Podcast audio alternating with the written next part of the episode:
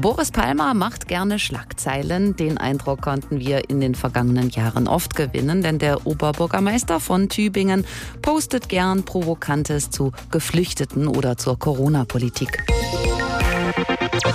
Und damit eckt er vor allen Dingen in seiner eigenen Partei an, bei den Grünen. So sehr, dass mittlerweile ein Antrag vorliegt, um Palmer aus der Partei auszuschließen. Nun, Palmers wollte, er tritt im Herbst wieder an bei der Oberbürgermeisterwahl, allerdings nicht für die Grünen, sondern als unabhängiger Kandidat. Das hat Palmer gestern auf seiner Internetseite bekannt gemacht und da schließt sich dann der Kreis. Das sorgt wieder für Schlagzeilen.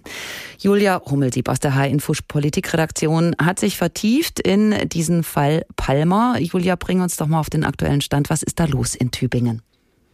Ja, ich fange mal vorne an. In Tübingen stehen die Wahlen zum Oberbürgermeister an im Herbst, genauer im Oktober. Und der grüne Boris Palmer ist seit 15 Jahren dort Oberbürgermeister, aber gegen ihn läuft, wie du schon gesagt hast, ein Parteiausschlussverfahren. Und daher hatte Palmer vor zwei Wochen gesagt, er werde bei der Wahl nicht mehr für die Grünen antreten. Und gestern nun hat Palmer auf seiner Internetseite geschrieben, dass er stattdessen als unabhängiger Kandidat antreten will. Er hatte eine Kampagne gestartet, in der die Tübinger ihm ihre Unterstützung zeigen sollten. Und diesen Aufruf haben bis heute Morgen knapp 920 Menschen unterzeichnet. Gestern waren es laut Palma mehr als 800, also da kommen noch welche dazu. Und zudem hatte es eine Spendenkampagne gegeben, die das Geld für Palmas Wahlkampf einsammeln sollte. Und die hat innerhalb einer Woche die nötige Summe von 100.000 Euro zusammengebracht. Das schreibt Palma. Und mit dieser Unterstützung wolle er es nochmal wagen, so seine Worte, auch wenn es ihm schwerfalle, ohne Unterstützung der Partei zu kandidieren. Der Partei hingegen ist es in der Vergangenheit ja oft schwer gefallen, Palmer in ihren Reihen zu tolerieren. Was hat er denn gemacht, was die anderen so aufbringt? Er ist eben bekannt für seine Tabubrüche, insbesondere in Bezug auf die Flüchtlings- und Corona-Politik. Das halten ihm viele Grüne vor. Hier ein paar Beispiele. 2018 hat er nachts die Personalien eines Passanten überprüft, indem er seinen Bürgermeisterausweis gezückt hatte. 2019 machte die Deutsche Bahn eine Werbekampagne, wo Personen mit dunkler Hautfarbe abgebildet waren. Und dazu stellte Palmer dann die Frage, welche Gesellschaft soll das denn eigentlich abbilden? Und 2020 meinte er, mit dem Corona-Lockdown, da wären möglicherweise möglicherweise Menschen gerettet worden, die aufgrund ihres Alters oder ihrer Vorerkrankungen in einem halben Jahr sowieso tot gewesen wären. So das hat er gesagt.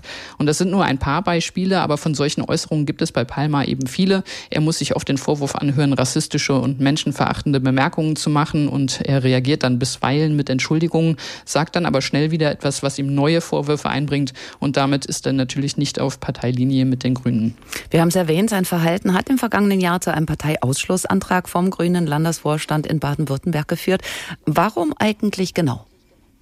Naja, Anlass dafür war ein Facebook-Post von Palmer. Er hatte einen rassistischen Post über den früheren Fußballnationalspieler Dennis Aogo weiterverbreitet und Palmer meinte danach, das wäre alles ironisch gemeint gewesen. Die Ermittlungen dazu wurden im Herbst auch eingestellt, aber die Landesdelegiertenkonferenz der Grünen hatte im Mai vergangenen Jahres beschlossen, ein sogenanntes Parteiordnungsverfahren gegen Palmer deswegen einzuleiten. Zwei Drittel der Delegierten waren damals dafür gewesen und der Landesvorstand wirft Palmer nun unter anderem vor, gegen die Grundsätze der Partei verstoßen zu haben. Im Antrag steht etwa, dass Palmer sich eben negativ über Geflüchtete geäußert habe.